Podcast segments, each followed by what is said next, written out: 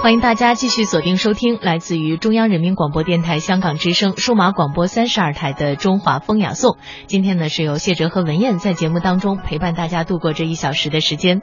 眼看着要过中秋节了，所以呢，在这个时候啊，大家一定会在自己的饮食上也切合一下这个节气。那么在今天呢，我们也来说说和饮食有关的话题。我觉得这个筵席啊，应该是中国最丰盛的一个筵席了——满汉全席。听众朋友你好，我是宝木。饮食在每一个中国人的生活之中都有一席很高的地位。民以食为天嘛，这五个简单的字就囊括了它在我们心中的位置。在中国的筵席之中，名气最大的要数满汉全席。这满汉全席呢，起源于清朝的宫廷。满汉全席创造的初始目的是为了康熙六十六岁大寿而准备的宴席。当时更深层次的一个原因呢，也是为了化解满汉之间的不和，后世子孙沿袭这一传统，加入珍馐美味，极为的奢华。这满汉全席啊，上菜一般一百零八种，菜式有咸有甜，有荤有素，用料精细，山珍海味是无所不包。那么今天的节目，宝木就跟您聊一聊这让人垂涎欲滴的满汉全席。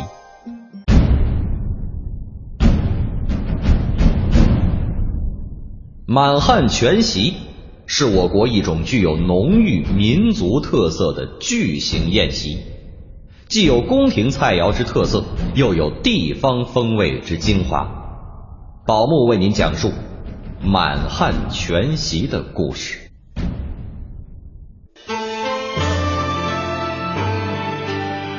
刚才咱们也说了，在清朝康熙帝六十六岁大寿之时。曾经为汉满两族特设三天六宴，提供三百多款佳肴。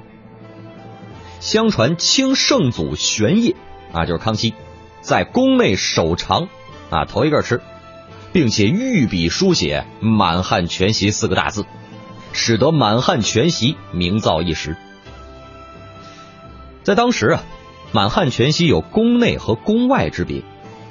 宫内的满汉全席呢，是专门给天子啊、皇叔啊、皇兄啊、皇太后以及后妃等等享用。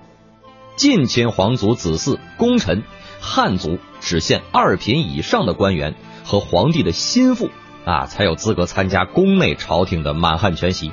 而宫外的满汉全席呢，常常是由满族一二品官员主持科考和地方会议，以满汉全席招待钦差大臣。入席之时呢，要按照品次佩戴朝珠和宫服入席。到了乾隆甲申年间，李斗之的《扬州画舫录》一书中，详实的描勒出了当时的盛况。豪华的六宴之中，纳及满汉千百名修，这其中啊，包括燕窝鸡丝汤、海参烩猪筋、海带猪肚丝羹、鲍鱼烩珍珠菜、蛋菜虾子汤、鱼翅螃蟹羹。糟蒸石鱼、假斑鱼干、西施乳、霍酒哈尔巴小珠子、油炸猪羊肉、挂炉走油鸡鹅鸭、猪杂食等等。这种大型宴席并不是满人传习下来的，而是在清政权入关以后，这才逐步逐步的形成的。清军入关以前，他们的宫廷宴席是非常的简单的，啊，一般的宴会之上，露天铺上兽皮，大家围拢在一起，席地而餐。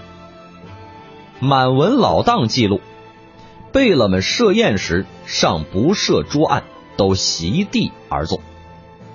菜肴呢，一般都是火锅配以炖肉啊，猪肉啊、牛羊肉啊，再加上其他一些野兽的肉。皇帝出席国宴，也不过设十几桌、几十桌啊，也就是牛啊、羊啊、猪啊，还有其他野兽的肉，用解石刀割肉为食。那么清军入关以后啊，这个情景就有了很大的变化。六部九卿之中，专设光禄四卿，啊，专门司管大内筵席和国家大典之时宴会的事宜。刚开始的时候，这些饮食还不太讲究，但是很快就在原来满族传统饮食方式的基础之上，吸取了中原南菜啊，主要是苏杭菜；北菜主要是山东菜的特色建立了比较丰富的宫廷饮食。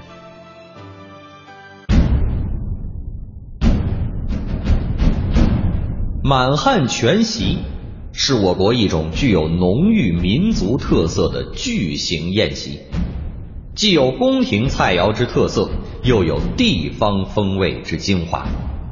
里面所包含的菜品也更是让人眼花缭乱。宝木继续为您讲述满汉全席的故事。现如今拍摄的宫廷剧里边啊，清朝的宫廷剧大都上演着满汉全席的大戏，把人馋的是直流口水啊。顾名思义，满汉全席最大一个特点啊，就是这个“全”字，也就是说，这样的筵席之上，菜肴荤素的品种齐全，搭配齐全，风味齐全。那么，满汉全席到底是什么样的筵席呢？它的奢侈程度又到了何种地步呢？这么说吧，美食家袁枚在《随园食单》中说：“进官场之菜，名号有十六碟、八鸡、四点心之称，有满汉全席之称。”那么他所说的这个金官场啊，最多也就是这本书出版之前的官场生态。由此可见，满汉全席在一七九二年前。就已经开始在官场中逐渐形成了。不过这样的筵席呢，只用于官员相送啊，相互宴请。至于满汉席中所说的什么燕窝啊、鱼翅啊等等这些海鲜，都是东南沿海地区的福建、广东进贡上来的。燕窝主要来自于东南亚马来半岛，经福建、广东水上进口。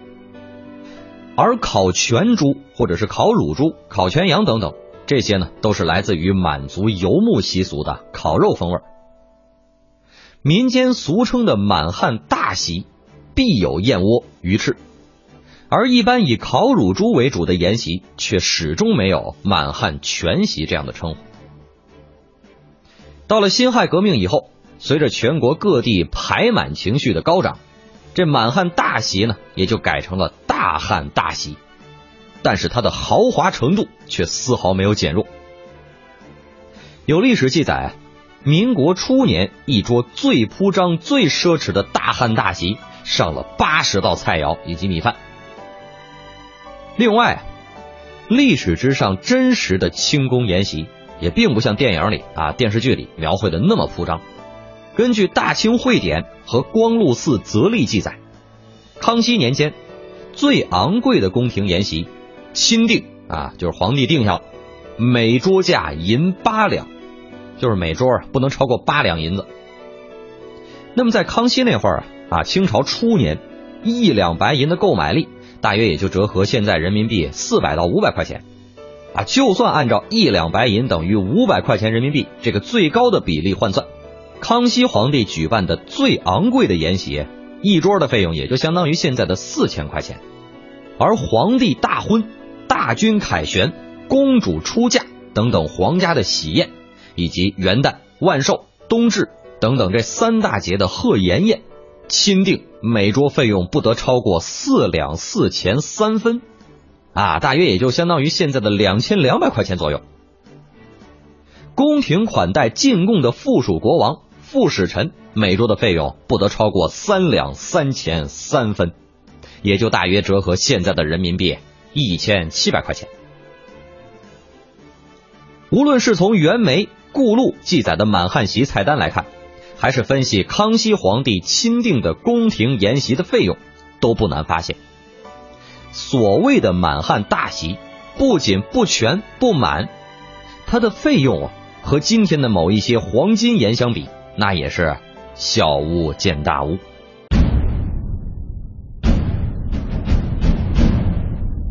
满汉全席是我国一种具有浓郁民族特色的巨型宴席，既有宫廷菜肴之特色，又有地方风味之精华，还突出了满族菜点的特殊风味。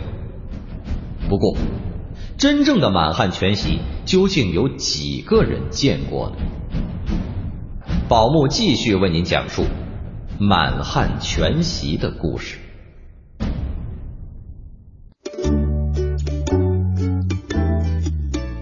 由于满汉全席的来头颇大，各个地方因此繁衍出了不少的版本，有扬州版、广东版、四川版、香港版啊，当然了，更少不了北京版。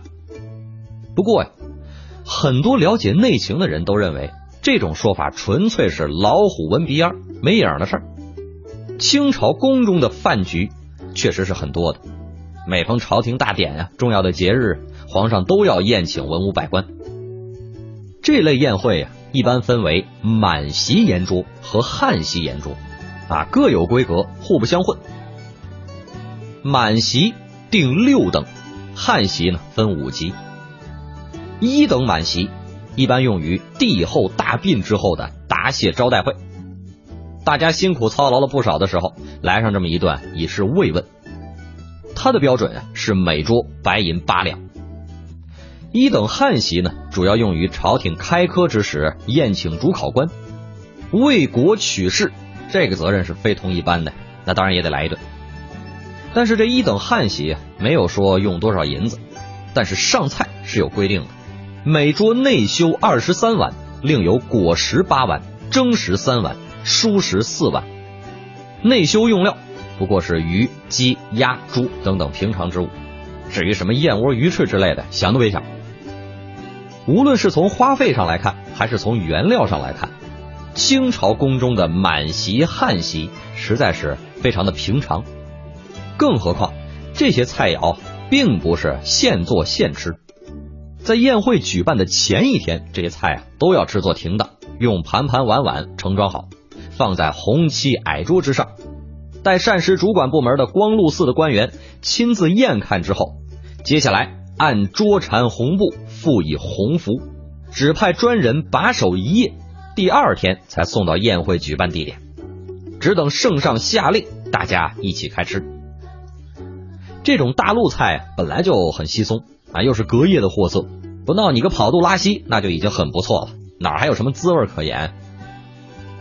对这种宫廷大宴，当时的北京人已经将其列入京城十可笑之首了，就是最可笑的事儿啊！这十可笑都是什么呢？光禄寺茶汤、太医院药方、神乐观奇禳、武库司刀枪、营善司坐场、养济院医粮、教坊司婆娘、督察院宪纲、国子监学堂、翰林院文章，啊，这十可笑。几乎都具有官方色彩。尽管清代的满席汉席就是这么一种货色，众多饱宴山珍海味的官员却仍然以一副宫廷大宴为人生的最高目标。这些食客们意不在吃，在于品尝浩荡之皇恩也。啊，醉翁之意不在酒，在乎山水之间也。人家所咂摸的呀，那是政治待遇。饭菜的味道如何，其实并不重要。对于满汉全席存在疑义的人非常的多。史学家研究认为，清代朝廷宴会从未见满汉全席。不过，皇上太后们的一日三餐啊，确实是满汉一体，不分轻重的。吃的呢，也较外廷的大锅饭更为精致。据说慈禧太后吃过一道清汤虎丹啊。只用小兴安岭雄虎的睾丸制作而成的，有碗口大小。制作之时，需要将虎丹在微开不沸的鸡汤之中浸泡三个小时，然后剥去皮膜，放在调有佐料的汁水之中浸透，再用特制的利刃平片成纸一样的薄片，在盘中摆成牡丹花状，佐以蒜泥、香菜末食之。但是这也就是外界的一个传说。即便是真有，那也不可能经常的禁用。您想啊，上哪儿给你找那么多公老虎去？啊，就算有那么多的公老虎，那这吃多了，老佛爷的身子骨也消受不起。话说回来啊，清宫帝后日常吃喝固然花样不少，但是很多呀，其实还挺家常的。像光绪七年的正月十五啊，元宵佳节，皇上进膳按例要添加菜肴，就算是这一天。光绪皇帝的晚宴，连菜带汤也不过四十道左右。这其中有鼻涕炙火腿、鸡丝喂鱼翅、口蘑溜鸡片等等这些较为精致的菜肴，但是也不乏肉片炖白菜、肉片焖红豆、油炸炒菠菜、豆芽菜炒肉、醋溜白菜等等这些菜，与普通百姓所吃并无大异，很难上得席面。当时光绪还没有和老佛爷撕破脸，在饮食之上不至于受到克扣，因此这个膳单应该是具有代表性的。至于各地满汉全席之中的鲜称萝卜丝羹、梨片拌蒸果子梨、糟蒸石鱼、西施卤、风干拼螺片、奶油鲍鱼、婆参鲜鸭、松子儿烩龙胎等等，实在是在宫里边找不到任何的依据啊，有些这纯粹就是瞎掰。像港式满汉全席之中就有一个松子儿烩龙胎，什么菜呢？就是炖鲨鱼肠。咱们想想，皇上那是自称龙子龙孙的呀，怎么可能用这样的菜名呢？啊，自己吃自己吗？再比如说，扬州满汉全席中的蒸石鱼，可能啊也不是来源于清宫。石鱼这种鱼确实曾经入贡过宫廷，为了保证它的新鲜。还要快马加鞭从江南连夜奔赴京城，三千里路，日夜兼程，要三天以内赶到。后来有官员就奏明啊，这个举动实在是劳民伤财。康熙皇帝于是一指令下，永免进贡。啊，就是康熙以后的皇上就再也没有吃到过食鱼了。虽然说满汉全席鱼史无证，不过是拉大旗做虎皮的作品。但是各种版本的满汉全席，毕竟荟萃了当地的饮食精华，较之宫廷吃喝，那是要高出几筹的，因此也不能够完全的否定。去其虚名而求其美味，如此就算吃通了满汉全席。对满汉全席存有质疑的，还有爱新觉罗迎生先生。这位老先生啊，既属于清朝皇族。同时，对宫廷事务和旧时的京城风俗也颇有了解，还写过一本关于清宫乐舞考证的专著，因此说起话来底气十足。他在《京城旧俗》一书中明确指出，近年来流传满汉全席之说，说它是清宫御膳，甚至有人列出满汉全席的菜单，宣扬之不遗余力，据说已传到海外。其实。这纯属虚构。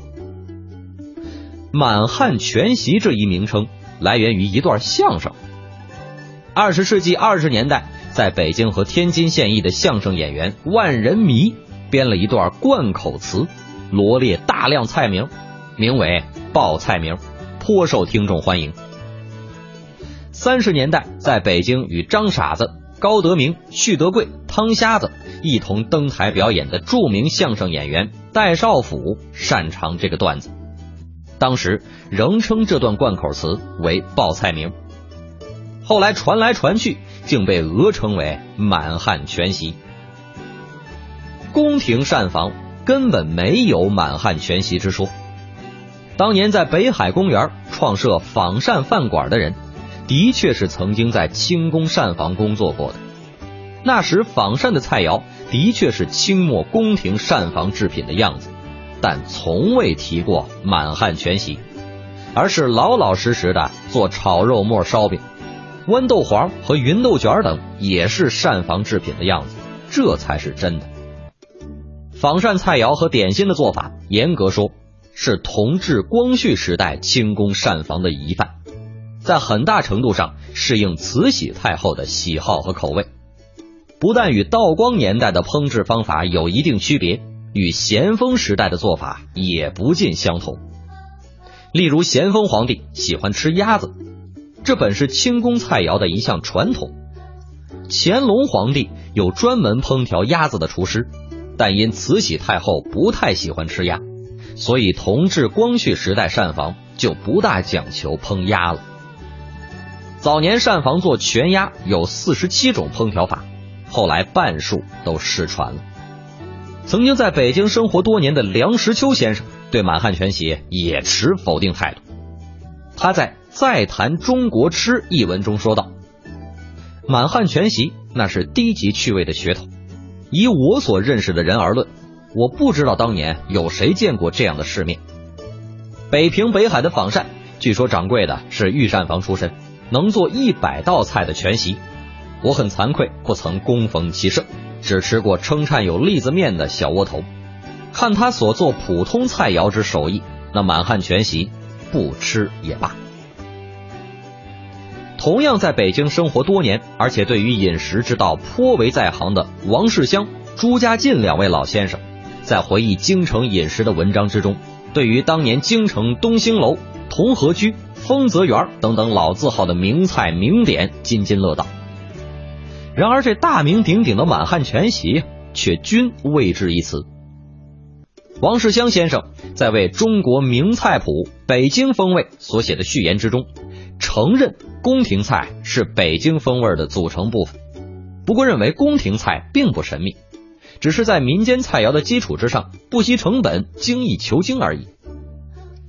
已经驰名了半个多世纪的仿膳食品，如肉末烧饼、炒麻豆腐、豌豆黄、芸豆卷、小窝头等，也无一不来自于民间。只是加工加料、重饰增华，改变了原来的味道，蒙上了宫廷色彩而已。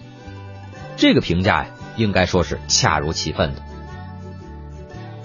满汉全席作为我国一种集合满族和汉族饮食特色的巨型筵席，一是花样多，各种佳肴美点加在一起，多的有一百八十二种，少的也有六十四种，据说可以连吃三天不带重样。二是出身好，源自清朝宫廷之内，皇上、太后、朝廷大员都曾经享用过，因此不少人一听说满汉全席便会全身僵直，肃然起敬，以至于真正的满汉全席，其实啊，也只不过是流行于宫外的已经商业化的高档满汉菜肴罢了。满汉全席听起来呢，确实是非常的高大上，但是实话实说啊，我觉得可能还不如自己回到家里边以后，呃，母亲亲手给你下的那碗面条，你吃的比较的御甜哈。嗯。所以呢，在这个中秋佳节的时候，我觉得最重要的还是回家吃饭。今天的中华风雅颂呢，到这里要和大家说一声再会了，也感谢各位的收听，我们明天再见。再见。